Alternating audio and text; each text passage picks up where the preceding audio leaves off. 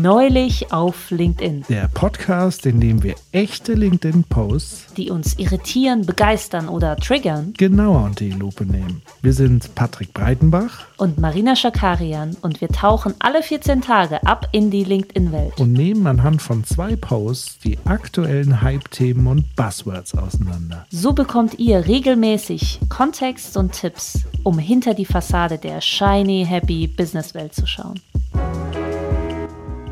Heute sprechen wir darüber, warum öffentliches Lob an sogenannte Powerfrauen nicht immer optimal sein muss.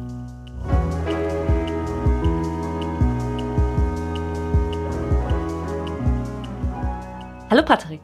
Hallo Marina. Was hast du uns diese Woche mitgebracht? Diese Woche habe nicht ich etwas mitgebracht, sondern wir haben eine Einsendung von einem treuen Hörer und Fan, nämlich dem Jan. Jan hat uns einen Link geschickt, der ihn offenbar selber getriggert hat. Ähm, und wir werden jetzt mal schauen, ob es uns auch triggert oder ob das alles okay ist. Und zwar ist es ein Post von Frederik Janke, Co-Founder und Head Innovation of Purelei. Und Frederik schreibt mit einem Foto, und offenbar ist es seine Frau. Ja. Nehme ich mal an. Gehen wir mal davon ähm, aus.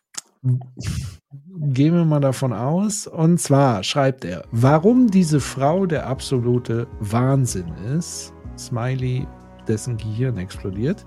Sie steht heute wieder mal auf der OMR-Bühne, gibt exklusive Insights in unsere Purelei-Strategie und spricht über die Hürden, die wir die letzten Jahre meistern mussten.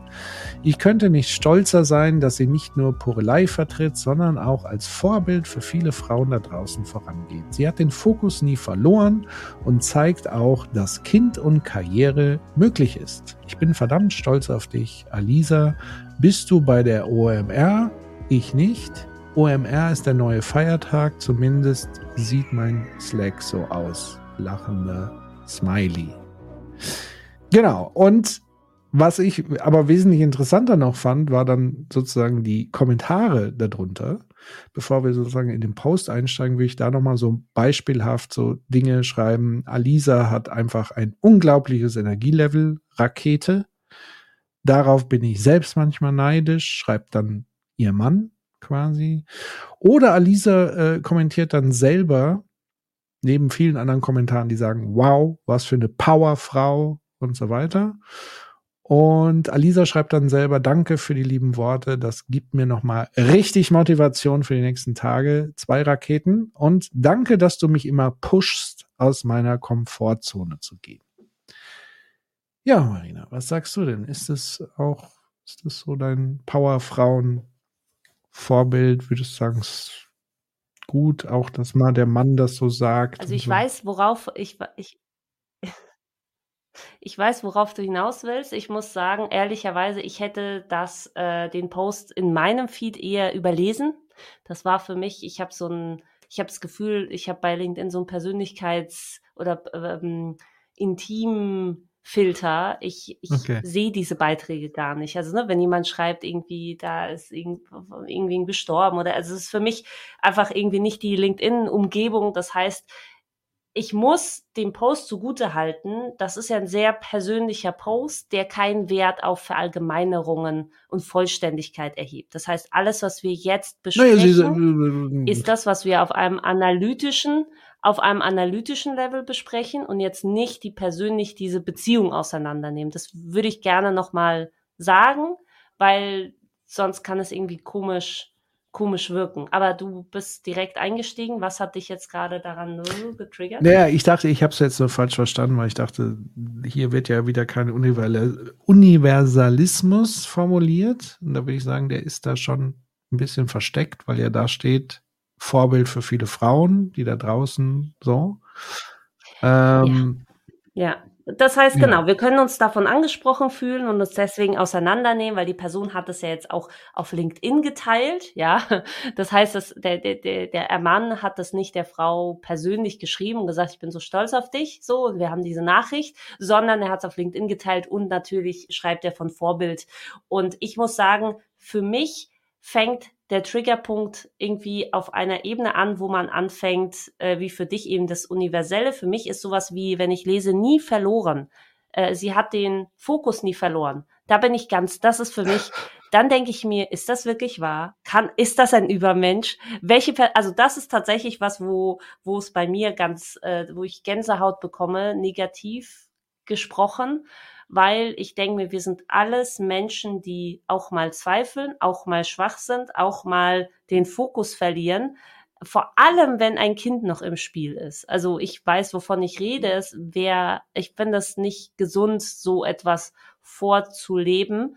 Einerseits zu sagen, ich bin sehr stolz auf dich, cool, ja, Andererseits zu sagen, du bist ein Vorbild für viele Frauen, denn du hast den Fokus nie verloren. Wie fühlen sich dann Frauen, die täglich ihren Fokus verlieren? Mich inklusive, ja. Also das ist ja, da muss ich sagen, da, da, da geht's schon los. Wie du siehst, ich habe versucht, mich zurückzuhalten. Ich habe versucht, auf einem, auf einem, ähm, mich tatsächlich eher zurückzuhalten in den, in meinen Analysen, äh, weil ich dachte, okay, das ist was Persönliches, aber jetzt, äh, jetzt, jetzt ist vorbei. Also ich weiß jetzt schon, dass wir uns äh, keine Freunde mit damit jetzt machen werden, weil wenn ich mir so angucke, wie hier auch darauf so äh, kommentiert wird, so was für eine Wertschätzung. Alisa ist so ein tolles Vorbild, einfach wundervoll, dieser offene Support, klasse. Ähm, du bist ein Vorbild für viele Frauen. Danke, Frederik, für diesen Post und so weiter und so fort. Also das heißt, wir machen uns jetzt, glaube ich, eher unbeliebt, wenn wir das so ein bisschen äh, kritisieren, weil es ist doch eigentlich oberflächlich gesehen, ist doch, äh, ist doch, ist doch ganz toll, diese Geschichte. Also ein Mann schätzt wert, dass die Frau so alles unter einen Hut kriegt, was mich tatsächlich auch mal interessieren würde und ich glaube, Jan hat das auch interessiert wie denn das möglich ist und wer hat denn welchen Part. Also ist es einfach so, dass sie einfach nur so alles irgendwie managt und er hat damit so wenig zu tun, außer darüber dann mal kurz was zu sagen. Also das Modell wäre ja interessant, weil hier wird es ja eher so dargestellt, als ob sie als Frau sowieso natürlich ganz selbstverständlich Karriere und Kinder alleine unter den Hut bringt und dadurch, dass sie das so toll hinbekommt, ist sie ein Vorbild für andere. Schimmert so ein bisschen durch das. Die ist nicht, die ist nicht so gut hinbekommen. Wie? Ja, die ist nicht so gut hinbekommen. Ähm, ja. weil sie sich vielleicht nicht genug anstrengen oder was auch immer die Und weil sie halt ist. eben nicht so erfolgreich sind oder und so. nicht auf der OMR-Bühne stehen. Mhm. Genau. Ähm, und deswegen, das wäre ja mal so interessant, sozusagen, was ist da, was ist da der Rahmen? Ähm, es gibt noch hier so Hashtag Working Mom, Working Dad. Ähm, also da wäre ja mal spannend zu gucken, wie teilt man das sich so, so ein und auf. Und an der Stelle kann ich vielleicht spoilern. Es wird wahrscheinlich, die Episode wird schon raus sein. Wir haben vor kurzem bei Corporate Therapy mit einer Soziologin gesprochen, dessen Buch ich auch an der Stelle sehr empfehle, nämlich Birgit Happel ähm, hat das Buch geschrieben, ist gerade frisch erschienen, auf Kosten der Mütter. Warum finanzielle Selbstbestimmung für Frauen mit Familie so wichtig ist. Und sie hat ein wirklich ein fantastisches Buch geschrieben, weil sie erstens die Probleme sehr gut benennt, aber zweitens wirklich sehr konkrete Tipps und Zeug macht. Und für sie ist es eben wichtig zu thematisieren, dass Frauen eben diese finanzielle Unabhängigkeit haben, dass sie aber auch gleichzeitig die größte Last haben, immer noch, trotz sozusagen gefühlten Gleichberechtigungsfortschritt, ist sozusagen eine große Last zum Beispiel der Mental Load. Also sprich, dass Frauen immer noch in Beziehungen und in Familien, und ich nehme mich übrigens da selber als Mann gar nicht aus, weil auch bei uns ist es tatsächlich so, und es scheint so eine scheinbare Selbstverständlichkeit zu sein, dass selbst wenn man sich so ein bisschen Haushalt und so weiter aufteilt, oftmals dieses Mental Load bei den Frauen in der Verantwortung ist, dass sie halt also täglich grübeln, oh, ich muss das für mein Kind organisieren, die Betreuung regeln, wann wird eingekauft, also dieses Management sozusagen dieses Familiensystems, was immer noch in der Gesellschaft sehr stark bei den Frauen hängt und dass das eine Zusatzbelastung ist, die ja weder vergütet wird noch irgendwie gesehen wird. Kann ich auf jeden Fall zustimmen. Ich glaube auch nicht, dass so ein Post für einen Mann geschrieben worden würde.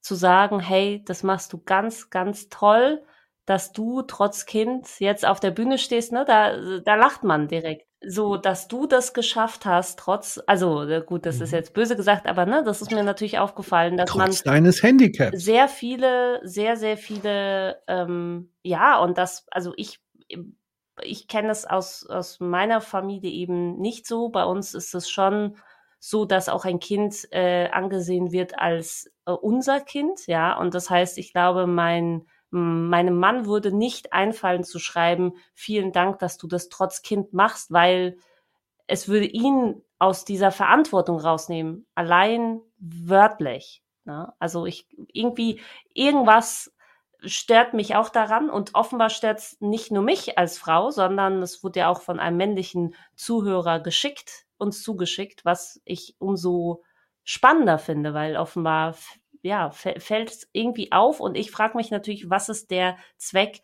dieses Posts auf LinkedIn? Und du sagst, ja, oberflächlich sehen das auch alle als Wertschätzung. Ich weiß es nicht. Ich finde es komisch. Aber das ist vielleicht nur meine persönliche Meinung. Grundsätzlich muss ich aber sagen, dass diese ganzen besonderen Maßstäbe, anhand deren Frauen gemessen werden, das finde ich, das nervt mich halt nur noch. Ne? Dieses trotz dessen, dass du und du bist so eine tolle Powerfrau und starke und äh, das ist einfach für mich, dass ich kann das einfach nicht mehr ist jetzt auch gut. Ja, manchmal ist es so, dass, dass Dinge eben so verteilt sind und irgendwie, ja, mich nervt das einfach. Und der Post nimmt es natürlich, hebt es nochmal auf die Bühne. Ja.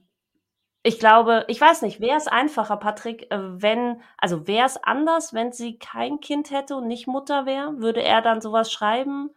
Würden das dann alle feiern? Wahrscheinlich jetzt eher nicht. Auch, Naja, ja, weil- wahrscheinlich ja. Ja, ja. Ich weiß es nicht, ob dieser, ob dieser Post entstehen Aber das würde. Kind verleiht dem eben dieses Gewicht. Genau, weil es geht ja sozusagen um diesen Kind-Karriere-Ding. Also alles unter einen Hut bringen. Darum geht es ja. Und ähm, damit passiert ja Folgendes, dass sozusagen, es ist ja auch so eine Art Entlastung für die Männerwelt in dem Moment, weil sie ja mit dieser Wertschätzung auch ein Stück weit komplett jegliche andere Verantwortung. Also Gott sei Dank habe ich eine Powerfrau, die alles so toll unter einen Hut bringt, so ein bisschen. Schimmert da vielleicht auch durch. Ähm, und auch hier würde ich wieder sagen, habe ich ja schon in einer anderen Episode immer, äh, habe ich schon mal ausführlicher gesagt, ist auch hier wieder so dieses Individuelle und dieses soziale Gefüge. Weil man kann ja auch sagen, wir als Familie kriegen das unter einen Hut. Das ist ja ein ganz anderer Satz.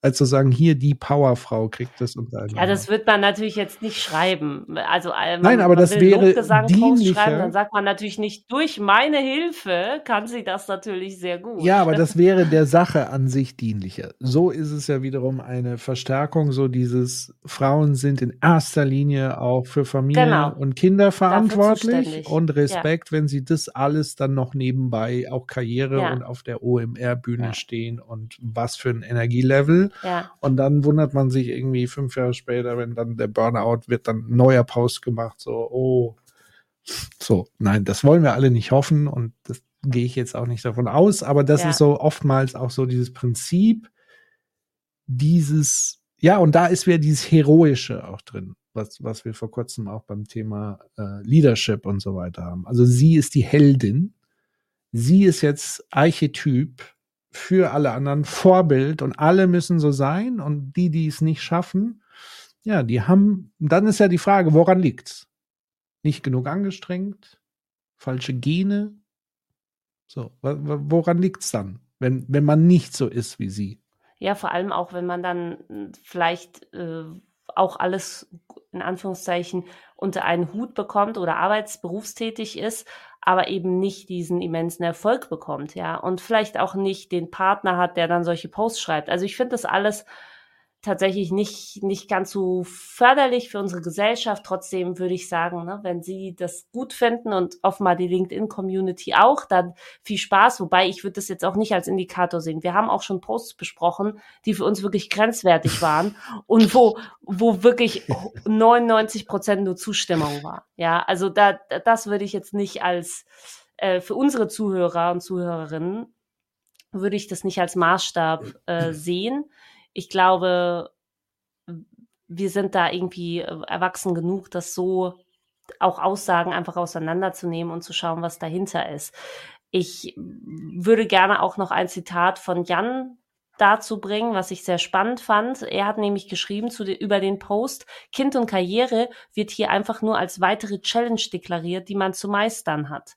Das finde ich sehr spannend, mhm. dass er das daraus liest und dass das natürlich auch nicht sonderlich gesund ist, sowas zu, ähm, zu, zu sagen, weil es einfach, ja, das Leben ist und das Leben verläuft eben nicht so, dass man es vergleichen kann mit anderen Leben und man weiß nicht, welches Kind man hat und welche Karriere und welchen Beruf und ob man überhaupt eine Karriere hat, ja. Und trotzdem gibt es so viele Mütter, die eben nicht auf Bühnen stehen und auch nie stehen werden und zweifeln und verzweifeln, aber trotzdem Wertschätzung eigentlich gebrauchen könnten.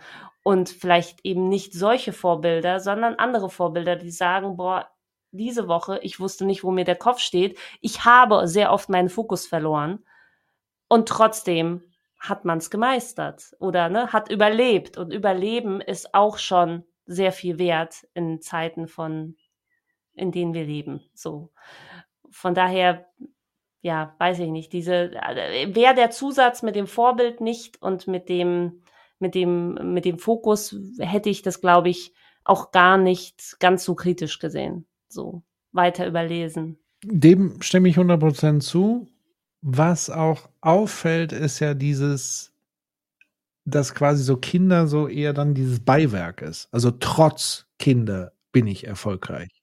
Und Belastung. Und, genau. Belastung. Und es ist eine Belastung mhm. und trotz dessen stehe ich auf der Bühne, anstatt das mal komplett umzudrehen und irgendwie anders zu denken und zu sagen, also es wäre ja auch völlig undenkbar, wenn man einfach nur sagt, ich bin einfach ein guter Vater, gute Mutter, das wird auch niemand schreiben oder so, aber, aber das ist ja das, was, also dafür müsste man sich eigentlich Zeit und Raum nehmen, aber was ja gefeiert wird, ist diese Präsenz bei diesen Veranstaltungen und wie toll man Business macht und so weiter und performt und dass man das halt trotz Familie und Kinder hinbekommt mhm. und nicht durch oder mit oder keine mhm. Ahnung.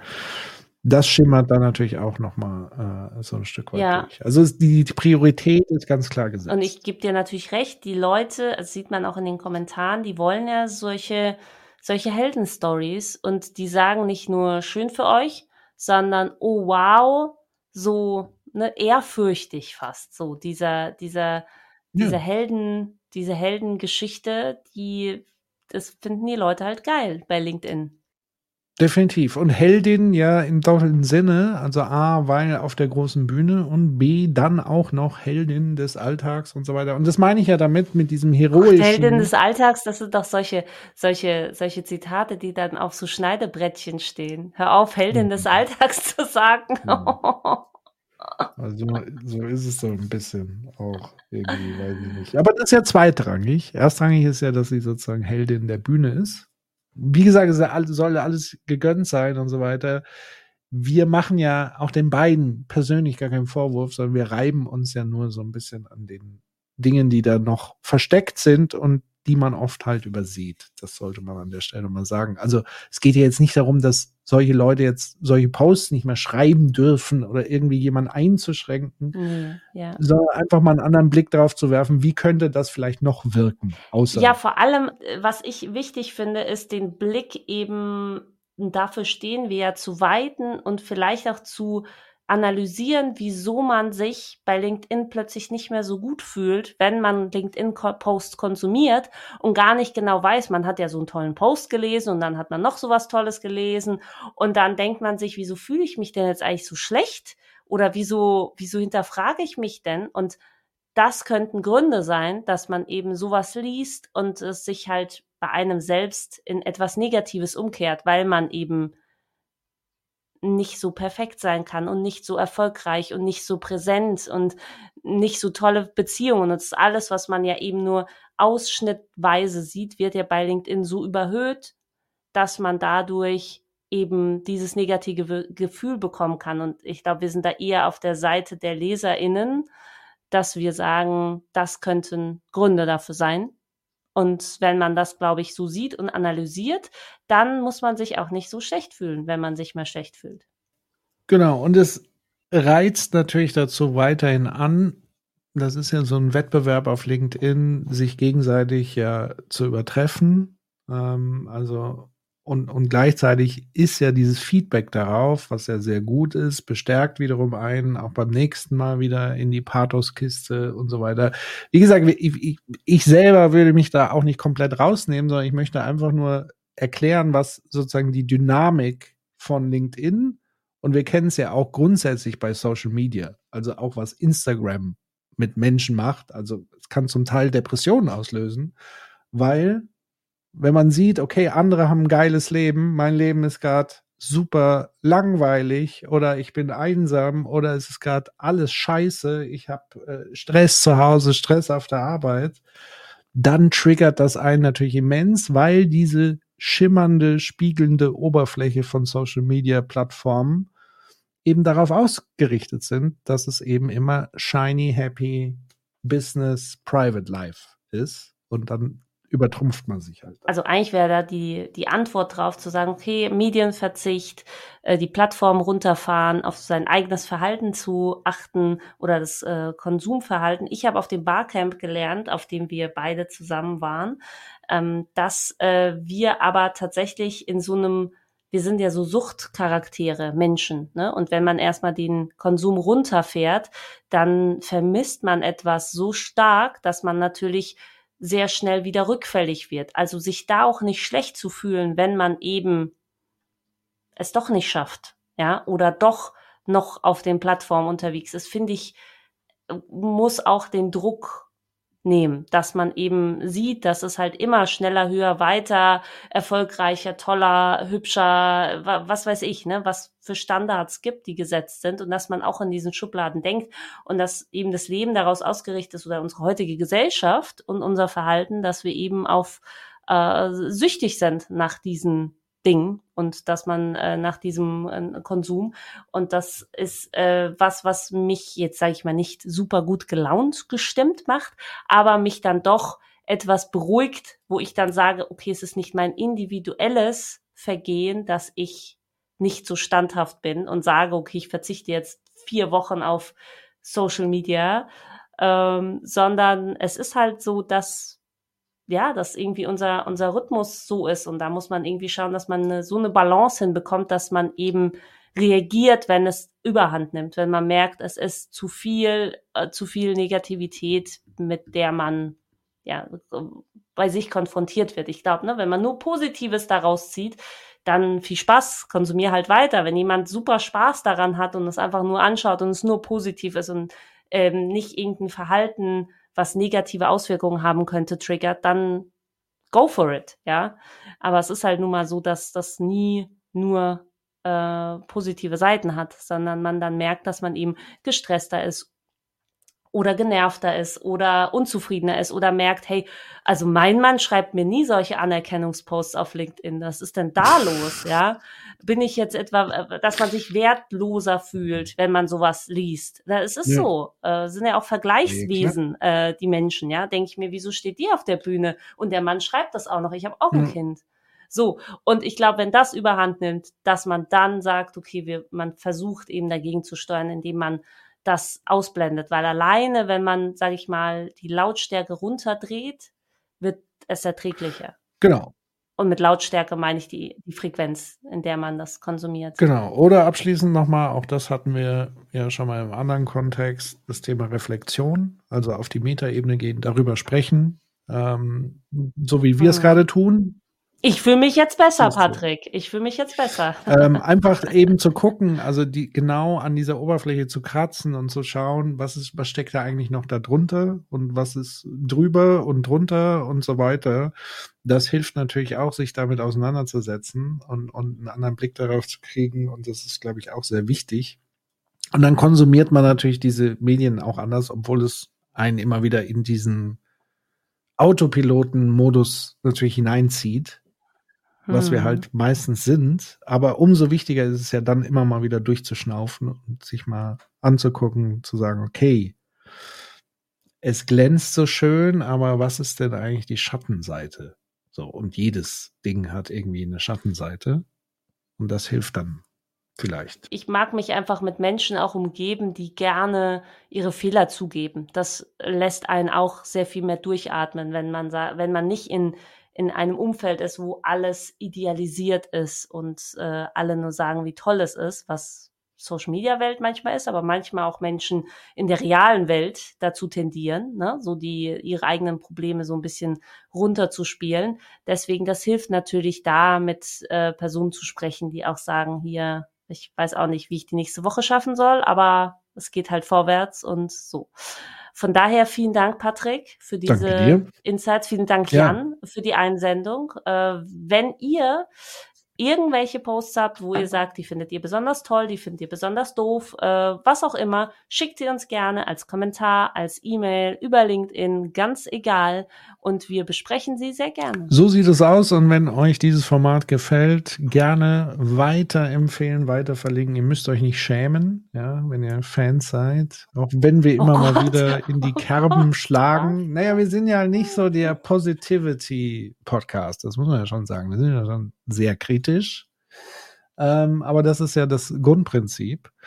Ähm, aber wer möchte. Schämet euch nicht. ja, ist, doch, ist doch so.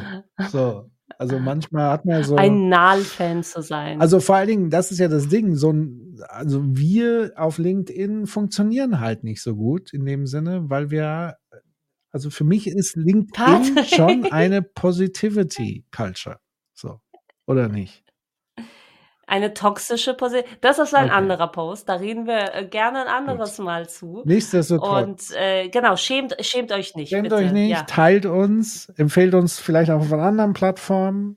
Lasst uns äh, gute Bewertungen da. Wir freuen uns. Äh, kommentiert gerne auch mal, sagt, hey, toll oder auch nicht toll oder was war das? Bleibt auch kritisch. Genau. Bleibt kritisch. Und äh, ja. Sehr gerne.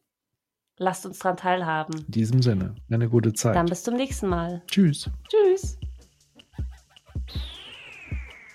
Neulich auf LinkedIn ist eine Gemeinschaftsproduktion von Marina Schakarian. Ich bin selbstständige Beraterin mit Fokus auf journalistische Medienunternehmen und ich coache vor allem Redaktionen, Teams und Führungskräfte, sich für die Digitalisierung richtig aufzustellen, also im Spannungsfeld zwischen agilen Prozessen, erfolgreicher Positionierung mit digitalen Formaten und der Aufstellung von resilienten Teams. Und meistens mache ich das mit Coaching on the Job, also mittendrin in längerer empathischer Zusammenarbeit mit den Teams. Und Patrick Breitenbach, ich bin Partner bei 1789 Innovations, eine Unternehmensberatung, die auf Organisationsdesign spezialisiert ist. Meine Schwerpunkte liegen auf Change und Innovation und ich unterstütze GeschäftsführerInnen und Vorstände dabei, Governance-Strukturen zu entwickeln, die den strategischen Zweck einer Organisation erfüllen.